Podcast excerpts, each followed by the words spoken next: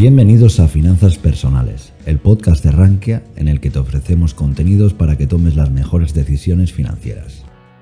No olvides que puedes seguirnos a través de estas plataformas o a través de nuestro blog, en el que publicamos todas nuestras novedades y que puedes encontrar en la descripción. Muy buenas tardes a todos. Hoy vamos a tener un intercambio de ideas con Anabel. Anabel es una amiga que trabaja y que quiere invertir sus ahorros.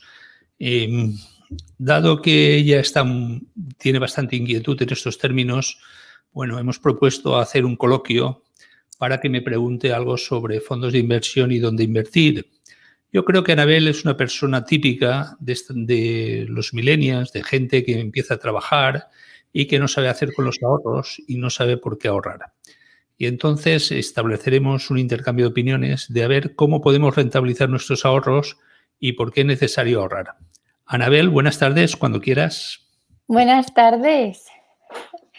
Pues entonces, ¿quieres que empiece ya a preguntarte o...? Sí, yo, mira, por cierto, vamos a ver, yo, yo empiezo a preguntarte, ¿tú ahorras, Anabel?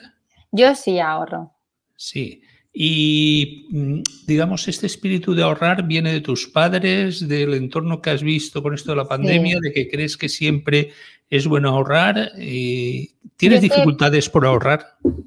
No, no tengo dificultades por ahorrar y yo creo que ahorro porque siempre tengo la duda de o el pensamiento de ahorrar para algún día poder hacer algo, si algún día hay una época de crisis y necesito tener un colchón ahorro por, por eso, por si me pudiera jubilar a los 40 años y no tener que trabajar más, imagínate. ¿Tú eres de las personas estas de que primero gasta y el remanente ahorra? ¿O primero cuando tú cobras el salario mensual, sea el que sea, lo que haces es el ahorro como si fuera un gasto y detrás de tu nómina lo primero que haces es traer el ahorro y después gastas? Yo intento eh, primero ahorrar, la verdad, y luego ya según lo que quiera ahorrar ya veré los gastos. Y tus amigos estos que oyes en tu ambiente, que seguramente ahora dirá, con estos sueldos no puedo ahorrar, ¿tú qué les dirías? A ver, pues que son un poco mentirosos también, porque para ahorrar también es cuestión de prioridades, ¿no? Tú, según tu prioridad, si tu prioridad es ahorrar, pues a lo mejor no inviertes ese dinero en un viaje, por ejemplo. ¿Y duermes más tranquila teniendo ahorros que cuando no tenías? Yo no podría vivir con la cuenta cero, la verdad. Yo necesito tener mis ahorros y con ellos ya empezar a hacer. Y esta gente que dice, mira, yo todos los días necesito salir a cenar fuera o gastarme el dinero los fines de semana, no miro precios porque si no salgo a cenar todos los días o los fines de semana o si no me voy de viaje todos los meses o si no digamos, disfruto en cada momento, parece que no he vivido. ¿Tú qué les dirías? A mí esa gente no, no, me representa porque yo sí que intento ahorrar. No, eso no quiere decir que no tenga ocio, que no tenga vida social, pero sí que mi, mi, prioridad es ahorrar y según el ahorro que quiera tener o no tener, pues ya veo cuánto invierto en todo eso. Pero yo, por ejemplo, no soy una persona que veo todos los fines de semana a malgastar el dinero. Bueno, malgastar o disfrutar, cada uno. Bueno, así, según para mí, sería malgastar porque lo prefiero ahorrar y en un futuro ya tener un, buen colchón y ver qué quiero hacer con él. ¿Y tú compartes con, tus, con tu ambiente, digamos, la finalidad del ahorro? Sí, ¿Por qué ahorras? ¿Habláis de estos temas? Sí, yo sí que intento decirles a mis amigos, por ejemplo, que, que sean conscientes de lo importante que es el ahorro, porque tú a lo mejor ahora estás muy bien viviendo con la cuenta cero, pero es que imagínate que de repente te surge un inconveniente, un problema y, no tienes dinero, ¿qué, ¿qué, haces? O ya no eso, sino que se te presenta una oportunidad que no puedes alcanzar porque no tienes un ahorro o algo así. Yo sí que intento compartirlo. Sí, y tú has oído últimamente el tema de las pensiones. ¿Qué piensas? Pues no sé si tendré, Enrique, no lo sé. ¿No te fías de, que es un mero reajuste o, que, o piensas que debido a que el boom, digamos, poblacional de seguramente tus padres, las personas que hemos nacido entre el 50 y el 70, hará imposible mantener el estatus o exigirán más años o recortarán la pensión. Tú sabes que en España, digamos, el, el salario que se cobra actualmente una vez jubilado es el 70% y que en los países de nuestro entorno es el 50% del último salario? Pues no, no lo sabía, la verdad. Pues muy bien, ahora toca que me preguntes y a ver si podemos un poco intentar rentabilizar nuestros ahorros. Así que adelante con tu opinión, con la opinión de los partícipes en, este intercambio de ideas, a ver si podemos hacer algo, digamos, positivo intentar rentabilizar eh, lo que nos cuesta. Mira, antes de nada te diría una cosa. Mira, eh, Daniel Goleman en la inteligencia artificial hizo una especie de experimento con dos clases de niños, con dos grupos de niños. A uno les decía, os doy cinco caramelos a cada uno, y al otro grupo les dijo, os doy 15 caramelos cada uno, pero al cabo de tres días. Pues al final resulta que los que cogieron la segunda opción de 15 caramelos al cabo de tres días, una vez, digamos, pasados unos años, habían desarrollado un coeficiente intelectual y un oficio, digamos, eh, mucho más brillante que los que habían, digamos, eh, cogido los cinco caramelos inmediatamente. Es decir, un poco también educar en la abstinencia, en lo inmediato, en lo que nos entra por los ojos, a veces es algo muy positivo y desarrollo otro sentido, digamos, de responsabilidad o de inteligencia emocional. Cuando quieras, Anabel.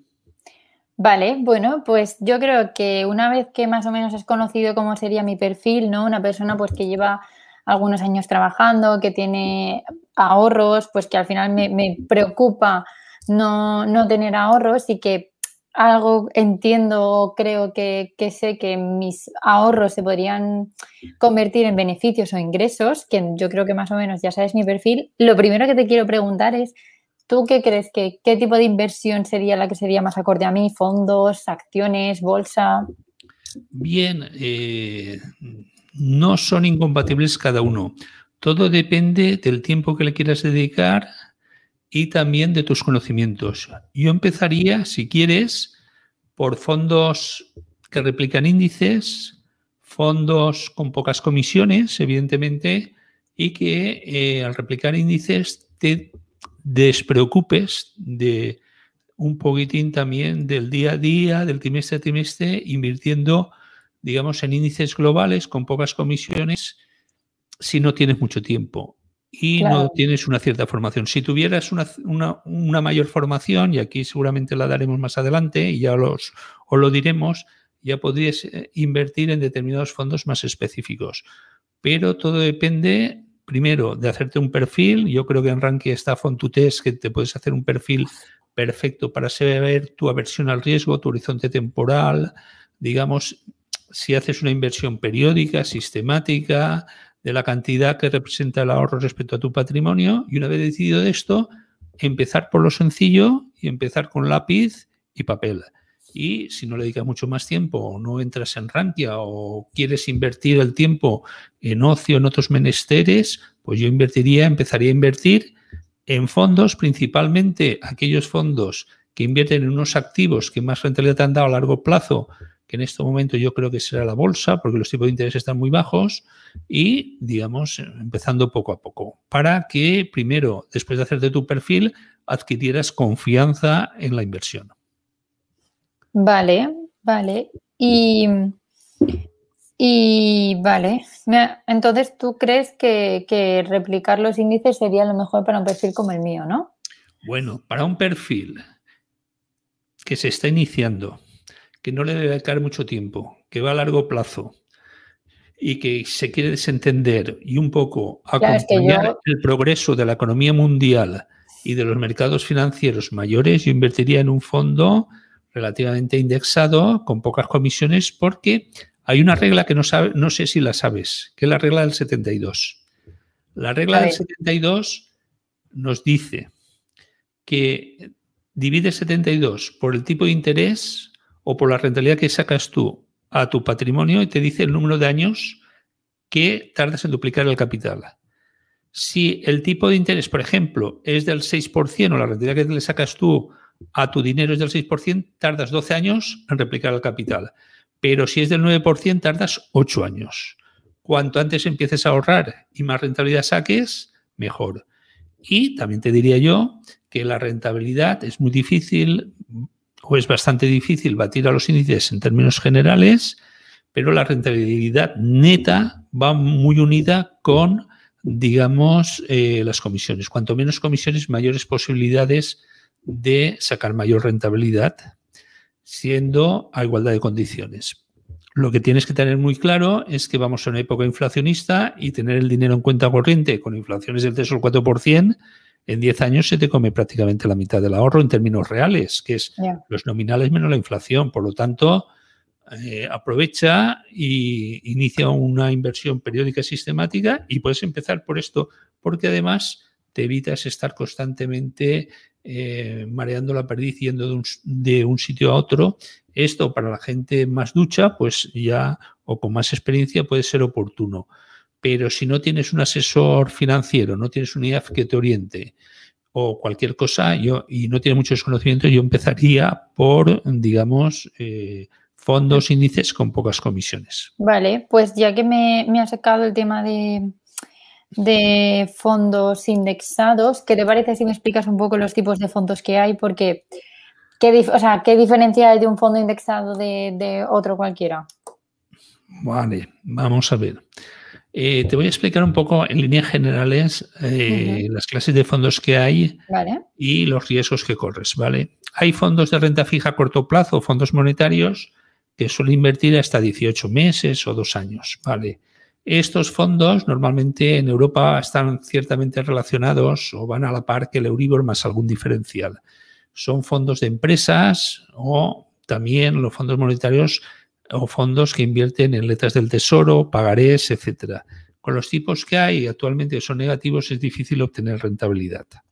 Después están los fondos de renta fija, que invierten normalmente a periodos de más de dos años. Los fondos de renta fija, claro, si tú te estás comprando deuda española al 1%, por ejemplo, o al 0,60% y crees que la inflación a 10 años eh, va a ser inferior al 0,6% o al 1% cada año, pues eh, es rentable, pero si crees que no y además les tienes que deducir las comisiones, seguramente perderás dinero en los fondos de renta fija gubernamental o de estados.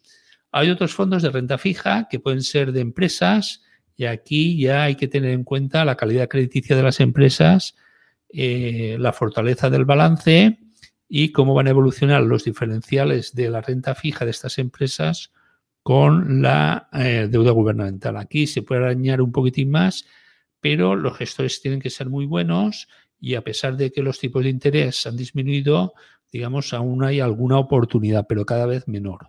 Aquí la calidad del gestor es fundamental. En España tenemos buenos gestores de renta fija y si quieres después hablamos. Fondos de renta variable mixta.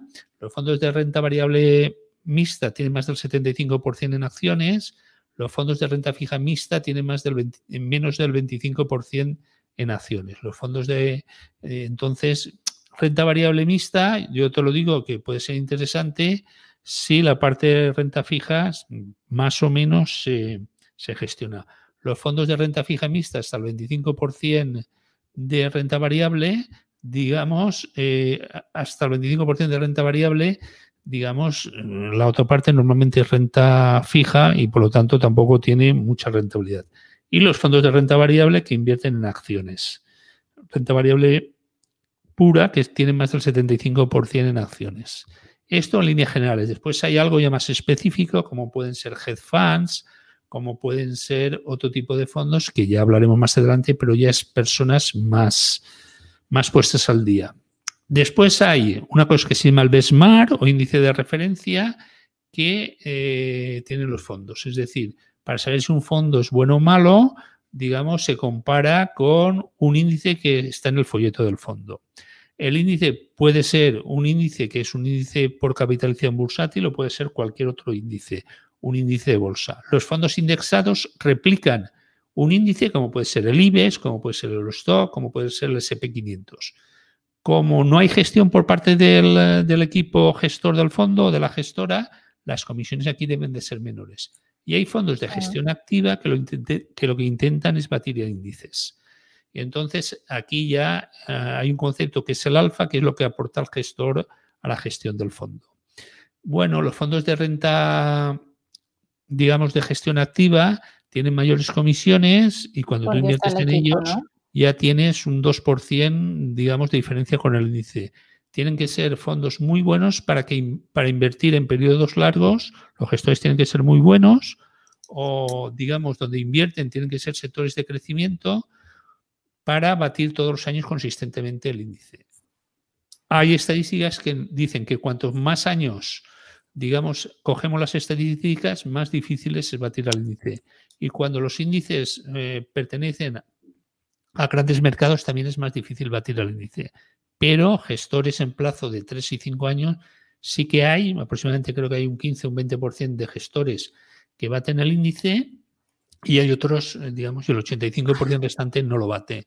Conforme avancemos el plazo, pues a 10 años en el mercado americano no llega al 10% los gestores que baten al índice. Por lo tanto, yo empezaría por aquello que es más fácil, aquello más sencillo, invirtiendo en índices globales, estás invirtiendo en todo el mundo, en la economía global y en el progreso mundial. Yo creo que es prácticamente lo más difícil. Vale, vale. mejor dicho. Joder, sí que hay. Vale, y yo verá que más o menos estaba apuntando los tipos de fondos y demás, o sea, tú porque ¿qué ventajas crees que tiene invertir en un fondo? O y ya no qué ventajas o qué desventajas hay, hay, muchas ventajas, vamos a ver. Hay una ventaja común a todos los fondos, que es la fiscalidad. En España hay dos cosas muy interesantes, que es que tú puedes traspasar de un fondo a otro ¿eh? y no tributas cosa que en pocos países existe, prácticamente en nuestro entorno global, prácticamente en casi ninguno. Entonces, tú puedes traspasar porque has ganado mucho dinero, porque crees que la bolsa va a bajar y en lugar de vender acciones, traspasas de un fondo a otro fondo con menos riesgo, que es un fondo monetario, y prácticamente no tributas, ¿vale? Es algo que es bastante interesante. Eso para todo tipo de fondos, ¿vale? Y después para los fondos de gestión activa, tiene la ventaja de que profesionales invierten por ti pues, y puedes invertir prácticamente desde pequeñas cantidades de dinero donde quieras eh, y con poco coste. Es decir, si tú quieres invertir en China, desde 100, 1000 euros puedes invertir allí, mientras que si compras una acción china te costará mm, como mínimo 20 o 30 euros el comprar esta acción china. Por lo tanto, desde pequeñas cantidades puedes invertir en el fondo es un fondo que normalmente exigen, los fondos de inversión exigen cierta diversificación porque ninguna, ningún activo puede superar el 10%, entonces y teóricamente está gestionado por profesionales que intentan batir el índice y muchos y algunos de ellos lo consiguen. Por lo tanto, son ciertas ventajas y también que puedes invertir desde 100 euros o de 10 euros. No necesitas grandes cantidades. Los fondos lo que hacen es... Eso te iba a preguntar que a poder acercar al inversor todo tipo de inversiones desde pequeñas cantidades y gestionado por profesionales y con una fiscalidad muy ventajosa. Porque eso justo te iba a preguntar, porque al final un fondo yo entiendo que es como que si en vez de invertir en una acción que te puede ser muy cara ahora mismo, es como que mm, varias personas se reúnen todo su, dinero en un fondo, ¿no? Y, y, a través de este, pues ya pueden invertir en estas empresas, ¿no? Que tú, de tu, tú personalmente no podrías, pero gracias a esta unión sí que es mucho más sencillo y más barato para, para el inversor. Más barato y teóricamente los gestores conocen teóricamente la marcha y la evolución de las empresas. Claro, y tampoco necesitarías como todo, todo, todo, mm. tener tantos conocimientos, ¿no? Claro, es que, vamos a ver, esto es como todo, pagas a un profesional por tu servicio, lo mismo que vas a un abogado, lo mismo que vas a un médico, lo mismo que vas a un informático que te arregla el ordenador, pues prácticamente lo mismo. Quiero decir, es la división del trabajo. Lo que tienes que tener muy claro es lo que tienes que pedir al fondo. ¿eh? Lo que tienes que pedir al fondo y al gestor. y, si, y si dentro de tres o cuatro años el gestor o el fondo no responde a tus expectativas, cambiar. También puedes diversificar por varios fondos o por varias temáticas. Últimamente está muy de moda lo que son las megatendencias. ¿Qué, es una megatendencia? Pues es aquella parte de la economía que crece más que el Producto Nacional Bruto. Por ejemplo, todo lo que es salud, todo lo que es eh, digitalización, todo lo que es ciberseguridad, todo lo que es envejecimiento de la población, todo lo que es alimentos sanos, energías limpias. Pues eso son megatendencias que normalmente crecen más que el Producto Nacional Bruto de un país y que normalmente esas empresas, al crecer más, pueden tener o son susceptibles de tener, de incrementar los beneficios mayores en más medida que la media del mercado.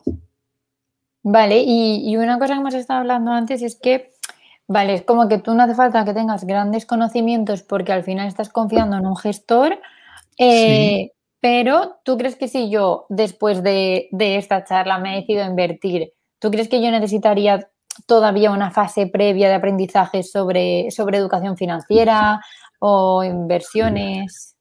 Mira, yo te voy a contar una anécdota. Una anécdota personal, una anécdota personal. Mira, y, eh, cuando nació mi hijo, mi hijo tenía el pecho hundido, fuimos al médico y le dio rinomicida, una, una medicación. Y yo leí el prospecto y ponía que era para tuberculosis. Evidentemente fui al médico y le dije, mm, usted, digamos, como le ha recomendado a mi hijo estar, no sé si a rinomicide o algo, esto para tuberculosis de mi hijo, si no le ha hecho el manto y no le ha hecho las pruebas. Contestación del médico. ¿Y a usted quién le manda a leer los prospectos? vale. Evidentemente me cambié de médico. Quiero decir, vamos a ver, vamos a ver. ¿Eso qué quiere decir? Yo creo que cuando inviertes en un fondo debes de saber como mínimo qué le puedes pedir al gestor. O qué estás haciendo, ¿no? Lo que está haciendo él y si te obtiene una rentabilidad acorde con el índice del mercado y qué tipo de gestor es. Entonces, hay que tener un mínimo de conocimiento para saber, eh, digamos, lo que es el fondo. El otro día también me pasó algo muy parecido. El otro día fui a llevar el coche al mecánico y me puso, no sé si 10 litros de aceite. Yo veo la factura y digo, si en el tanque solo caben 6, ¿por qué me factura 10? Quiero decir, vamos a ver, aquí hay mucho, también mucho marketing, mucho, mucha gente que vivimos de esto hay que tener un mínimo de conocimiento para saber qué es un fondo, lo que, lo que podemos pedir del gestor y cuándo hay que cambiar y cuándo nos están tomando el pelo. Por lo demás, con eso yo creo que es, suficiente. Vale, pues me tocará aprender hasta que invierta. Bueno, bueno, vamos a ver, pero no aprendas demasiado si no me quitas el trabajo. Vamos a ver. Vamos a ver, yo cuando voy al médico, cuando voy al abogado, mm, digamos, hay que tener algo de sentido común. Yo creo que con un poco de sentido común y un par de lecturas o un par de que puedes encontrar en los foros de Rankia o cualquier cosa de esos, o artículos míos o de Hervigio, de Monclano, que es un fondo de inversión, para qué sirve, cómo elegir uno, y algo más, yo creo que con eso es suficiente. Vamos a ver, aquí hay que disfrutar de la vida. Yo, yo no aprendo medicina y, y a veces voy al médico, pero sí que si me dice, oye, ponte esto, pues sí, digo, bueno, esto da resultado, no da resultado, me produce, estoy mejor, estoy peor, pero son cosas de sentido común, no, hay que darle más vueltas. Vale. Y ya que estamos hablando de los fondos de inversión y de eh, envalentonarme y invertir en ellos, ¿cuánto se puede ganar invirtiendo en fondos de inversión? si yo lo supiera. Vamos a ver. Aquí normalmente se puede ganar, se puede perder y se puede quedar empatado, como los partidos de fútbol. Vamos a ver. Yo te diría que los fondos de inversión puedes ganar en función del activo donde inviertas, ¿vale? Si tú inviertes en deuda a largo plazo, que está al 0,60, le quitas comisiones del 1%, pues no puedes ganar dinero en un fondo de inversión, salvo que los tipos se vuelvan ultra negativos y la gente pague cantidades industriales, digamos, por, digamos, por tomar dinero prestado. Como eso no, eh, por, prestar, mejor dicho, por prestar. Como eso no va a suceder, creo yo, porque los tipos negativos es algo excepcional, pues quitamos eso. Entonces, en renta fija, pienso yo que se puede, eh, en estos momentos, quitando de alguna deuda corporativa de países emergentes, tener pocas rentabilidades a largo plazo. Lo que sí que te puedo decir es las rentabilidades históricas de los mercados. Las rentabilidades históricas de los mercados donde invierten los fondos, en los fondos de bolsa a largo plazo, es decir, prácticamente a 10 años obtendrás una rentabilidad del 7%, 6-7%. Digamos, eso invirtiendo en un momento determinado, en un momento hoy o mañana. Eh, en otros fondos, en países emergentes, a lo mejor tienes un poquitín más de rentabilidad, pero tienes un poquitín más de riesgo. Entonces, adivinar el momento de invertir es muy difícil. Yo te he hablado de rentabilidades históricas de promedio en periodos largos. Lo que está claro es que en un año, por ejemplo, tú puedes perder el 30% y ganar en función de los datos históricos desde 1929 o perdón, desde 1935, en función de esos datos históricos, tú puedes perder un 35 y ganar un 55% en un año, pero a 5 años y a 10 años tu rentabilidad se acerca a la media. Es decir, eso es como tirar una moneda al aire. Si tú tienes una moneda al aire, tú puedes eh, salir cara, puedes salir cruz, puedes salir, si la vuelves a tirar, puedes salir cara a cara, cara cruz, cruz cara, cara a cara. Pero si la tiras un millón de veces, seguramente medio millón saldrá cara y medio millón saldrá cruz. Es decir, cuanto más tiempo tenga la inversión, más se acercará la rentabilidad anualizada, digamos, a la media histórica. Por lo tanto, tienes que tener una visión muy a largo plazo, invertir sistemáticamente en función de diferentes horizontes temporales y tener dinero preparado por si hay o adelantar las aportaciones cuando hay unas, eh, hay unas caídas superiores al 20%. Vale. También me has, me has respondido a la duda de cuánto puedo perder. Perder, vamos a ver, depende. Tú, vamos a ver, es lo que te comentaba yo antes. Si tú tienes un piso, la planta 11 la cobras por, y la compras por 100.000 euros. Si el de la planta 12, tu vecino, vende el piso porque se marcha, porque se quiere ir, o necesita dinero para sus hijos por 80.000 euros, ¿tú has perdido en la inversión de tu piso? No. No. Tú lo que harás será comprar el segundo si tienes dinero, porque si tu piso vale 100.000 y piensas que vale 100.000, digamos en el segundo piso, digamos que vale 80.000, comprarás. Esto me recuerda a mí una cuestión muy parecida. Mira, yo tenía un amigo que era un, inversor inmobiliario. Me decía, Enrique, hazme una cartera. Bien, le hice una cartera muy conservadora porque yo lo conocía. Con Sanofi, Ajol, o sea, Danone, súper conservadora y súper, digamos, eh, con rentabilidad por dividendo. Una cartera para dormir tranquilo. En cuanto a Sanofi, vendía un, perdía un 2% y me decía, véndela, que esto se hunde. Digo, vamos a ver, ¿cómo se va a hundir Sanofi? ¿Cómo se va a hundir Ajol o cómo se va a hundir Danone si son marcas que todos los días usamos y comemos y usamos sus productos.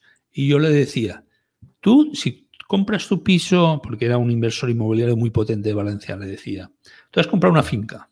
Si mañana la quisieras vender o necesitaras venderla, ¿ganarías o perderías? Dice, no la vendería. No, pues si mañana quisieras vender, ganarías o perdería. No la vendería. Y si necesita el dinero, tampoco pediría un préstamo. Y si no la vendería, dice, no, es que aunque los pisos, la finca de al lado, bajara de precio un 15%, yo esperaría porque mi finca vale más. Estaba convencido que su finca valía más y que no la vendería. Pues esto es lo mismo. Comprando buenas empresas, empresas líderes en su sector, en su mercado, el tiempo y la paciencia es tu aliado. Es lo que se domina y también es el efecto que decía este, el, el efecto multiplicador del tipo de interés compuesto. Digamos, invirtiendo, por ejemplo, en empresas con dividendos crecientes, reinvirtiendo los dividendos, comprando las Coca-Colas de turno, yo te digo, pues tener una jubilación muy apañada, siempre que diversifiques. Lo que quiero decir es que para invertir hay que tener conocimiento y saber que detrás de donde inviertes normalmente suele haber una empresa que gana dinero, en mayor o menor medida, que puede tener movimientos al alza o a la baja, pero que a la larga las buenas empresas y las líderes del sector, digamos, cada vez ganan más dinero y son una fuente y un motor de la economía. Por lo tanto, digamos, la paciencia y el tiempo son tus aliados y tener siempre algo de liquidez para en las caídas fuertes, digamos, comprar. Porque se ha demostrado, mira, desde, desde hace tiempo hemos pasado la crisis del 29, guerras guerras mundiales, pandemias, terremotos, guerras locales, crisis económicas. Y la bolsa, si ves el largo plazo, digamos, siempre se ha recuperado y, cada, y siempre hace nuevos máximos. No siempre hace nuevos mínimos, sino siempre hace nuevos máximos. Y en estos periodos tan largos, la bolsa ha sacado un 7, un 8%. No tenemos en periodos largos. Pues eso es lo que debemos de esperar de una cartera que invierta en índices. Si además tenemos la suerte de invertir en megatendencias o un gestor bueno, podemos añadir uno o dos puntos. Pero lo que está claro es que el tiempo y la paciencia y saber lo que compras son tus aliados. Vale, y Enrique, es que lo, has dicho, te lo quería preguntar. Entiendo que los fondos es para una inversión muy a largo plazo, ¿no? O sea, que si yo, por ejemplo, lo que esperaba, si yo espero em, de aquí a un mes multiplicar mis, mis beneficios o mis ingresos dímelo, o mis ahorros, dímelo, cómo se hace. Eso, hombre, yo entiendo que sería... ¿Eres rapel? ¿Eres una pitosina? ¿Pitonisa? ¿Eres una pitonisa? Podría ¿Eres serlo. ¿Eres rapel? ¿Tienes la bola de cristal? Dímelo, dímelo. Pero, por ejemplo, si yo quisiera eso, eh, los fondos de inversión no sería mi sitio, ¿no? Porque es algo más a largo plazo. El, corto, el dinero a corto plazo se debe de invertir en fondos monetarios. Vamos a ver, hay toda tipología de fondos. Lo que tienes que saber es el activo subyacente donde invierten los fondos. Si vas a corto plazo, normalmente tienes que invertir en un fondo monetario. Si tienes la potra o la suerte de invertir y empezar a ganar dinero, ten en cuenta que es suerte. No, piensas que se va a repetir. Es decir, si inviertes y te toca la lotería, pues es una lotería. Bienvenida sea, pero no creas que, digamos, las probabilidades de que en el segundo intento te vuelva a tocar la lotería son iguales, se va a repetir esto, ¿vale? Entonces aquí suerte del momento inicial también influye. Yo siempre me pongo en la posición más conservadora, porque como no sé si la suerte toca, si la suerte toca, bienvenida sea. Pues sí, pues sí. Vale, y, ahora que yo ya tengo mis ahorros y demás, o sea, ¿necesito un mínimo para empezar a invertir?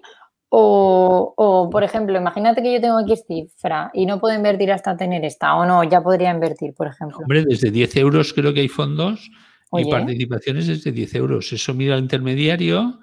Yo también te aconsejaría un poquitín que también diversificaras por intermediario, porque aunque los fondos están vigilados por la Comisión Nacional de Mercado de Valores, digamos, siempre suele pasar de que a lo mejor en algún momento no hay una conexión técnica, el servidor a veces se cae.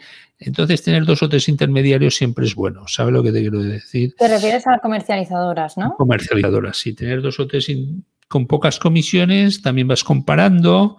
Hay quien actúa más rápido, más lento, hay quien ofrece mayor información, menor información. Tienes que tener también, digamos, que te ofrezca una información fiscal como Dios manda para hacer la renta y te facilite la información, algún tipo de consulta también, un comercializador que puedas acceder al mayor número de fondos posible. De hecho, en España hay muy buenos comercializadores y ahí somos muy punteros, quiero decir, ahí, digamos, pocos países en el mundo nos ganan. Oye, pues qué guay. Y vale, Enrique, yo a la hora de que me ponga a invertir en, a escoger mi fondo, ¿cómo sé yo si un fondo es bueno o es malo? ¿Cómo lo sé? ¿Cómo lo sabes? Entiendo que basándome en la rentabilidad que haya tenido. No, no, no, no, nada más lejos de la realidad. Vamos a ver. la rentabilidad puede ser por suerte o por no, o no suerte. Mira, hay mira, en primer lugar, información que puedes obtener de fondos. En Rankia, digamos, hay mucha información en el foro de fondos y muy buena. Y después tienes, por ejemplo, páginas web, como pueden ser Morningstar, que también dan información. En primer lugar, tienes que elegir tú, en función de tu horizonte temporal y de tu aversión al riesgo, el tipo de fondo que quieres. Eso lo puedes hacer sola o con un EAFI, o con un EAF, o con un asesor financiero, o con quien sea. ¿Eh? Depende si te ves capacitada para hacerlo sola en función del test o si necesitas ayuda externa, ¿vale? Una vez elegido la tipología de fondo, yo elegiría, en primer lugar, fondos, digamos, que tuvieran un benchmark claro, un índice de referencia claro, un índice al que batir para comparar la rentabilidad del fondo con la rentabilidad del índice de referencia o del mercado donde invierte, ¿vale? Eso lo compararía. Y después elegiría un fondo si es posible que a 3, 5 y 10 años bata el índice de referencia. Como te he dicho, cuanto más ampliemos el periodo, menor es la probabilidad de batir al índice de referencia. Y una vez elegido el índice de referencia, yo, y si lo bato, normalmente tendrá lo que se denomina un alfa positivo, que es lo que aporta al gestor, digamos, y eso ya lo veremos cuando He perdido a Enrique. Voy a ver, imagino que están reconectándole ahora. Así que nada, vamos a esperarle. Si tenéis preguntas, creo que las podéis ir dejando por el chat y que las estará viendo Enrique. Así que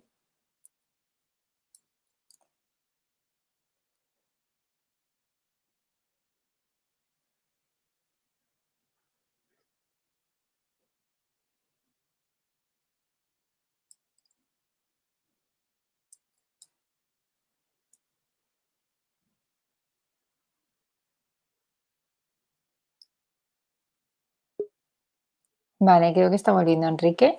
Eh, Anabel. Ya está. Bueno, eh, disculpar los problemas técnicos de, una persona inexperta en estos menesteres, pero lo que ha pasado. Vamos a ver.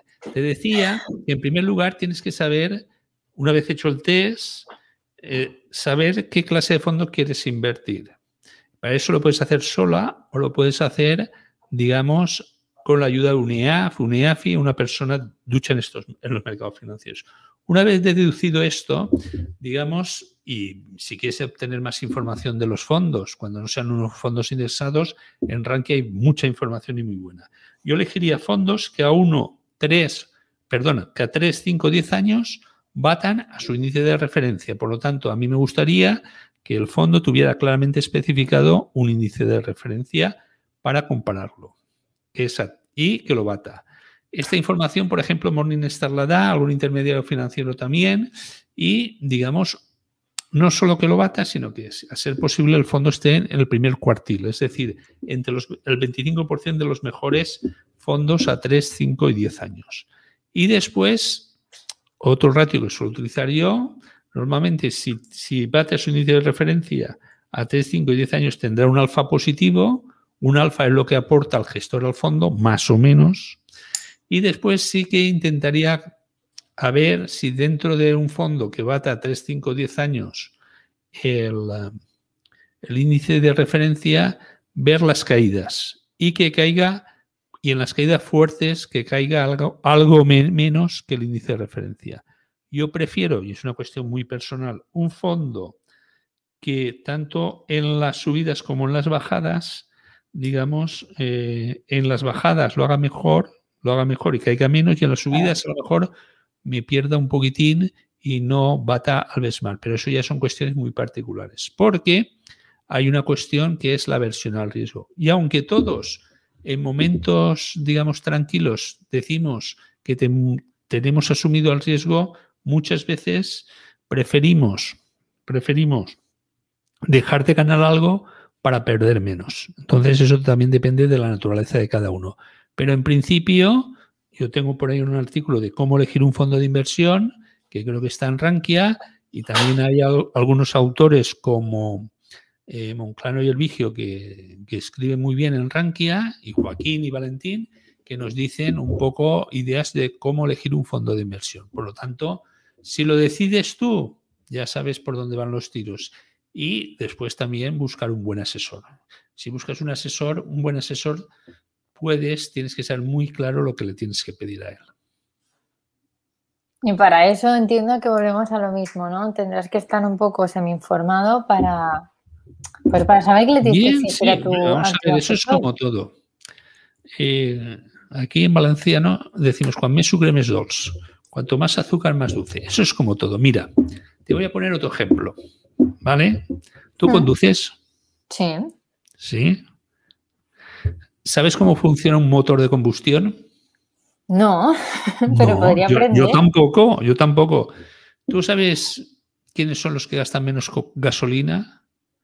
Digamos, normalmente los conductores que son mecánicos porque saben cómo funciona el mecanismo de combustión. Pues esto es lo mismo.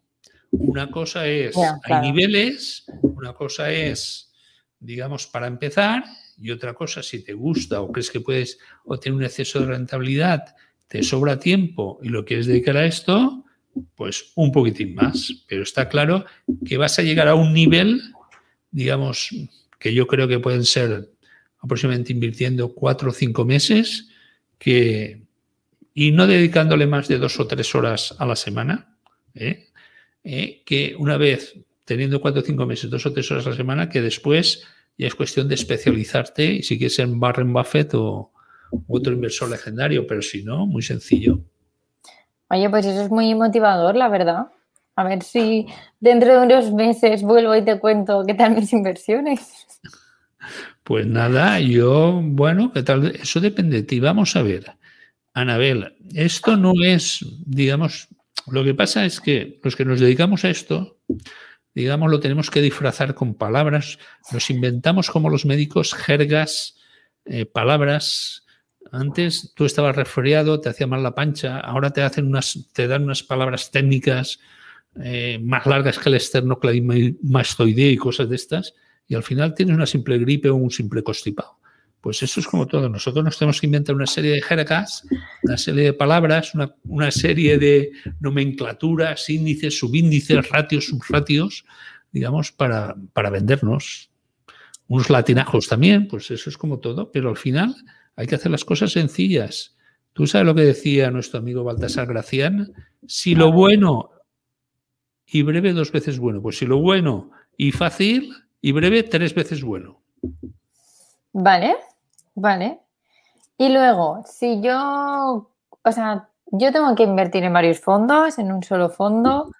Bueno, vamos a ver si depende. Vamos a ver. El, otro, el otro día, otra cuestión personal. El otro día fui a la carnicería y el carnicero me dijo, ¿usted qué entiende de fondos o de mercados? ¿Dónde invierto? Mi siguiente pregunta fue, ¿usted qué rentabilidad le saca al negocio?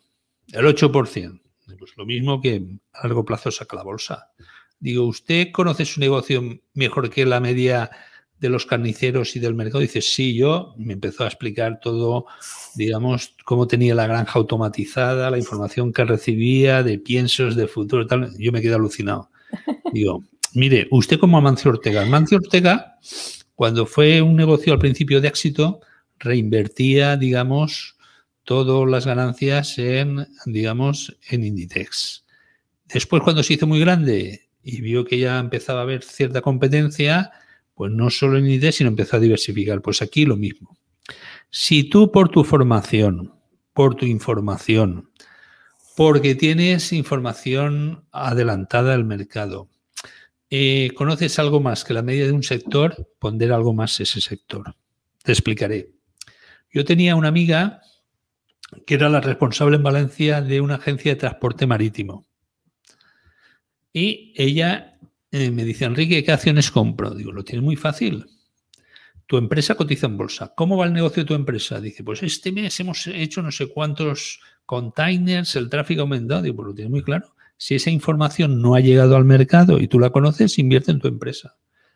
Yo no sé si me haría caso, pero desde entonces, y eso hará 10 años, su empresa ha multiplicado por 20. Es pues decir, si tú tienes afición, conocimiento, sabiduría, eh, algún contacto, digamos, que tenga información antes de que llegue al mercado, invierte en ese sector. ¿eh? Es decir, a mí mucha gente de la banca me pregunta, oye Enrique, ¿Dónde invierto? La banca tiene un problema, eh, digamos, o suele tener algunos problemas de rentabilidad o de, o de morosidad. Digo, si tú estás viendo que la morosidad crece exponencialmente, no inviertas en bolsa, no inviertas en banca. Si ves que empieza a disminuir, empieza a invertir en ese sector. Por lo tanto, o conoces muy bien un sector, o conoces muy bien una empresa, o un negocio, o confías en alguien, y si no, en fondos globales. Claro, pero entonces yo con un fondo, invirtiendo solo en un fondo, podría. ¿Crees que sería un buen tipo de inversión? Si es un fondo global y suficientemente diversificado, sí. Vale, ahora. Un fondo global suficientemente diversificado y si quieres en, en algún fondo de megatendencia o del futuro o de algo que tú creas que eh, va a funcionar muy bien en los próximos años. Por ejemplo, eh, tecnología médica, eh, temas de medios de pago digitales. No sé, si tú ves, conoces alguna tendencia y crees que esa tendencia es sostenible, clase media emergente. Pero además de esto, también es necesario ver las valoraciones que hay y los múltiplos, es decir, el número de veces de beneficios que estás pagando. Vale, porque has hablado antes también sobre diversificar la cartera. Entonces me gustaría que me explicaras un poquito más a qué te refieres con diversificar la cartera.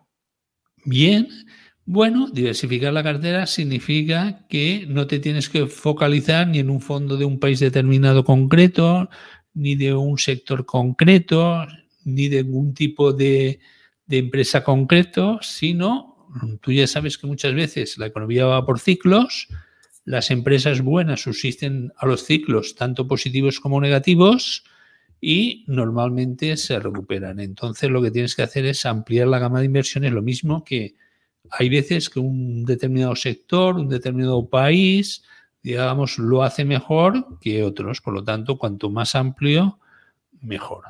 Eso es lo que te decía yo, cuando me sucre, mes dolç. Vale, porque si no, lo que puede pasar es que si yo meto todos mis huevos en la misma cesta y esa cesta se me cae al suelo, no, no, no tengo más huevos donde, ¿no? Bueno, por eso te digo yo que invirtiendo en una, eh, o bien en un índice muy diversificado, como puede ser el mundial, o en una cesta de fondos, digamos, y no muchos, digamos, que conozcas, que sigas, que leas, digamos, un poco las opiniones del gestor, que te entre por los ojos, te tiene que entrar por los ojos, que seas capaz y fácil de explicárselo a tu pareja en dos minutos por qué inviertes en este fondo.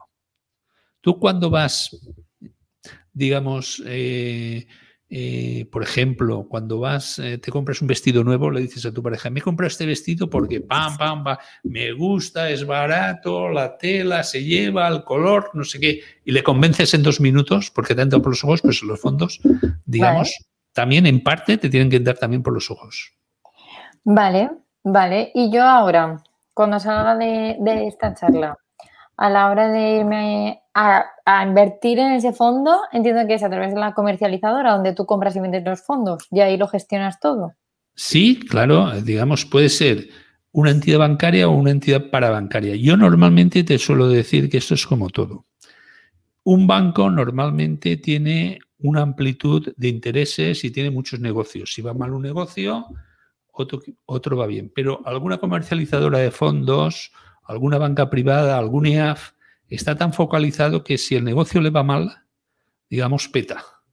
No tiene otras alternativas. Por lo tanto, tendrá más interés en invertir, invirtiendo a través de una comercializadora específica de fondos de inversión. Y también te diría otra cosa. Si inviertes en un fondo, intenta que gestor sea con inversor contigo, porque se juega no solo, digamos, las comisiones de gestión, sino también su patrimonio. Es decir, invierte en aquellos fondos en los que el gestor invierta contigo. Eso me lo apunto, me parece muy interesante. Vale. Y hemos estado hablando así un poco de todo, pero ¿qué crees que tengo que tener en cuenta antes de invertir? Porque si hemos hablado del perfil, del perfil, perfil de riesgo, de, conocer un poco a los gestores, a, saber qué tienes que exigir, no sé, qué más, diversificar la cartera, qué más me... Leer la cartera mensual, comparar, obtener información y si no, pagar a alguien para que te lo haga todo esto. Y eso es como todo. Vale. Y yo realmente no, no sé si me queda algo por preguntarte, porque al final me has comentado ya pues qué tipos de fondos hay, qué es un fondo, dónde puedo comprar y vender un fondo. Eh, mira, me gustaría que me contaras, Enrique, la, la importancia que tú crees que puede tener invertir? O sea, ¿por, qué realmente una persona se tiene que decidir a invertir? Bueno, porque los ahorros de toda la vida, y eso lo hemos hablado al principio, digamos, los impuestos, nuestro amigo o nuestra amiga, depende, porque todo se llama Montero o Montoro, nuestras amigas y nuestros amigos, digamos, la hacienda pública y la inflación se nos comen los ahorros. Y hay que ahorrar con un tipo finalista, para invitar a los amigos a una cena, para dejar de trabajar una determinada edad, para los imprevistos, para la jubilación, para pagar la carrera a los nietos, poquitín, para dormir más tranquilo, etcétera. Entonces, por eso hay que ahorrar, quiero decir. Lo que pasa es que en Europa estamos acostumbrados a que papá Estado, digamos, lo, subvencione casi todo, pero llegará un momento, eh, o llega un momento cada vez más, y eso es lo que vemos, digamos, a través de las estadísticas, que los estados no pueden y habrá que pagar la inmensa deuda en que nos hemos metido. Jolín, cada vez me estás dando más motivos para empezar a invertir. vale, y yo creo que ya me queda mi última pregunta, que es, ¿dónde puedo empezar a, a, coger toda esta información para empezar a invertir? O sea, ¿dónde puedo formarme yo de todo esto? Mira, hay muchos cursos de fondo. Nosotros vamos a hacer uno en Rankia, que creo que va a ser bastante barato, además ahora está, digamos, en oferta, que además vamos a hacer un fondo bastante eh, un foro de fondo bastante dinámico, con comentarios, consultas, digamos, y yo creo que tanto Luis Ángel como Joana, como yo, intentaremos, digamos, transmitir un poco nuestro, nuestros errores. Porque lo principal de, digamos, lo principal de, de la humanidad, y por eso sigue creciendo, es que la base a partir de la cual partan las nuevas generaciones sea más alta. Y si transmitimos nuestros errores, digamos, también transmitiremos algo de nuestra, entre comillas, sabiduría e intentaremos, mm, digamos, empezar que los nuevos inversores empiecen desde bases más altas o niveles más altos y no cometan los mismos errores que nosotros. Creo que el curso va a estar bastante bien, va a ser dinámico, va a ser algo bastante adaptable a vuestras necesidades, habrá un consultorio mensual, y digamos por el precio que creo que lo vamos a sacar vale la pena un poco, digamos, a la gente inicial, pues gastarse unos cuartos y no creo que sean muchos para, para esto. Yo además, eso es como todo. Esto es una inversión y yo pienso que las inversiones, y no es un gasto, y es una inversión que puede ser muy rentable a largo plazo, porque hay una cosa muy curiosa. Nosotros tardamos más tiempo en ver el coche, en comprar un coche, y a lo mejor estamos dos meses, que en determinar, digamos, el fondo o el plan de inversiones donde invertimos. Cuando al final el plan de pensiones o donde invertimos a lo largo de nuestra vida, digamos, la cantidad es mucho mayor que comprar un coche. En un coche, digamos, tardamos tres meses y en España invertir en un fondo, digamos, normalmente pues vamos al banco que tiene otros intereses, tipo comisiones, de gestión elevadas, se lo preguntamos a un amigo que a su vez ha ido al director del banco, se lo preguntamos a un vecino que a su vez se lo ha comentado el cuñado, etcétera. Y hoy intentaremos un poco que pensar todos juntos y que cada uno piense por sus propios medios y de esta forma que ponga sus talentos a trabajar, que es lo que podemos hacer para batir la inflación.